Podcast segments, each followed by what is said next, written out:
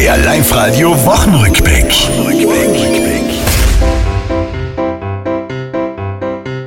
Der Wahlkampf für die Landtagswahl, der ist jetzt angerennt. Die Herrschaften von links bis rechts geben alles bis aufs letzte Hemd. Politiker mit wenig an, ich sag's euch nur, weil's wahr ist, das will doch wirklich keiner sehen. Politiker sollten sich nicht ausziehen, weil er ist kein Model, er ist Politiker und er soll das tun, für was er eigentlich da ist.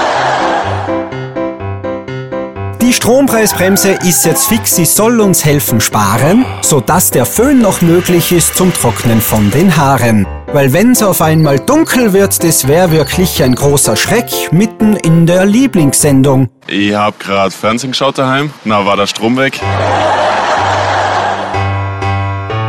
Zum Schluss jetzt noch, es nutzt ja nichts, das Sommerferienende. Ab nächster Woche geht's wieder los und zwar am Schulgelände.